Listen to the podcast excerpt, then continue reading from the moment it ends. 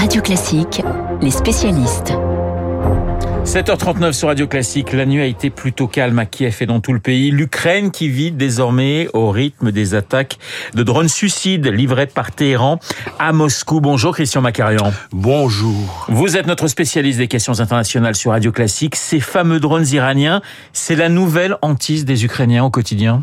Oui, c'est leur nouvelle hantise parce que derrière tout cela, il y a une manœuvre euh, de toute évidence de terreur qui consiste aussi à détruire une partie considérable de l'appareil énergétique puisque euh, plus d'un millier de points ont été frappés et que on considère euh, qu'un tiers de la capacité de production d'électricité de l'Ukraine est aujourd'hui détruite. Qu'est-ce que ça vise? Ça vise tout simplement l'arrivée du général hiver.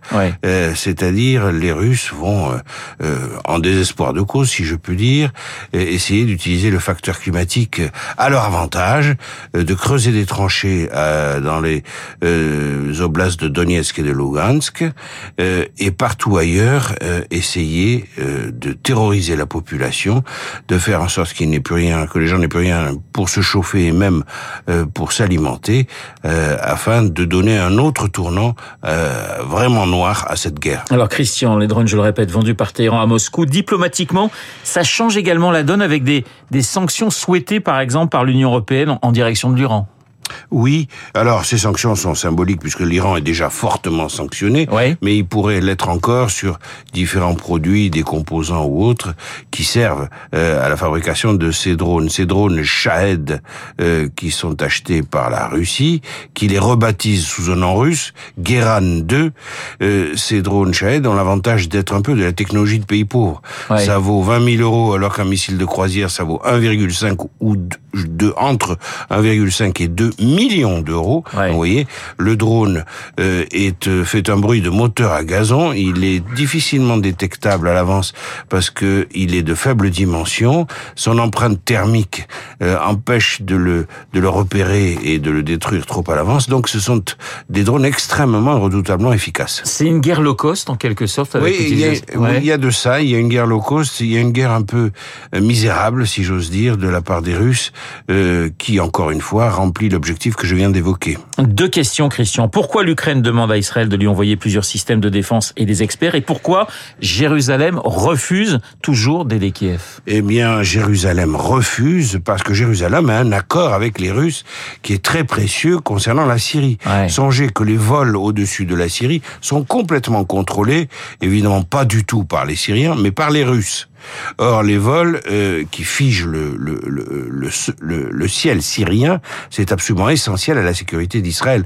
Donc Israël, depuis l'accord entre Netanyahou et euh, Vladimir Poutine a un accord très précieux avec les Russes. Donc aller aider les Ukrainiens, les Ukrainiens dans ce contexte-là, en, le, en leur fournissant des armes antimissiles ou anti-drones, c'est rompre l'accord avec les Russes. Pour Israël, la sécurité, la sécurisation de la frontière syrienne est plus importante que tout le reste. Mais pourquoi les Ukrainiens veulent se tourner vers Israël pour, euh, pour justement Parce combattre Israël est un pays extrêmement producteur de drones très efficaces, de, de, de, de missiles et de systèmes antiaériens extrêmement efficaces également. Il faut rappeler qu'Israël a fourni pléthore de drones à l'Azerbaïdjan dans ses, dans ses offensives contre l'Arménie encore récemment.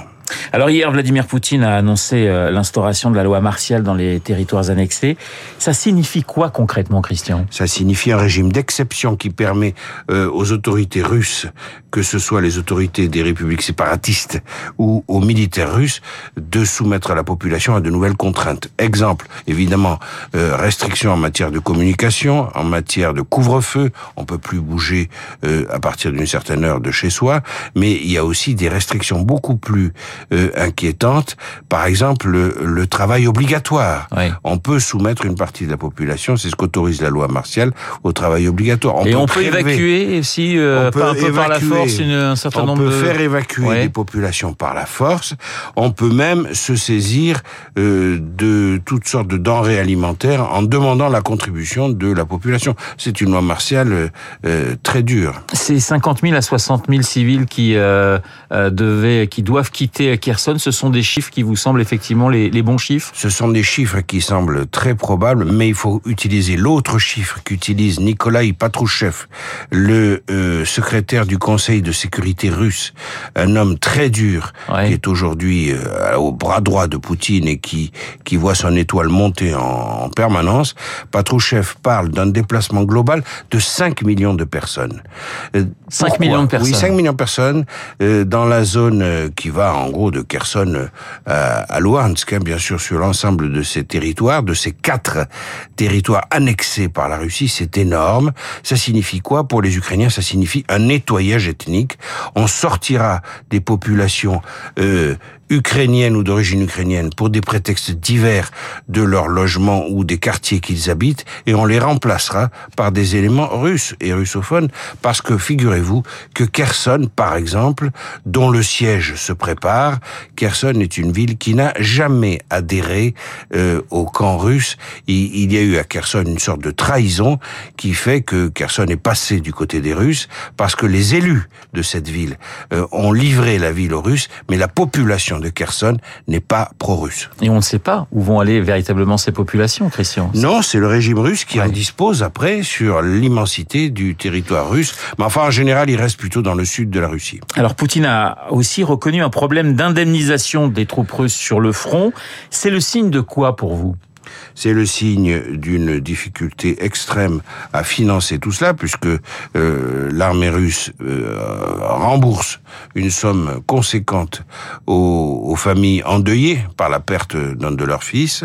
Euh, le fait qu'il y ait de plus en plus de pertes, euh, dont le chiffre nous échappe encore, bien sûr, mais il faut évidemment euh, déba- débasser les 15 ou 20 000, très probablement. Euh, ça représente maintenant une somme considérable pour le budget russe, qui est à la peine par ailleurs. Donc, euh, effectivement, euh, il y a des tensions budgétaires. Merci Christian d'avoir répondu à mes questions. Christian Macarian, le spécialiste des questions militaires et diplomatiques sur l'antenne de Radio Classique. Dans un instant, Marc Bourreau et son journal imprévisible. On va changer euh, totalement de sujet puisque Marc s'intéresse à la FIAC, la foire internationale d'art contemporain. Elle ouvre ses portes aujourd'hui à Paris. Marc, une œuvre d'art à lui tout seul et c'est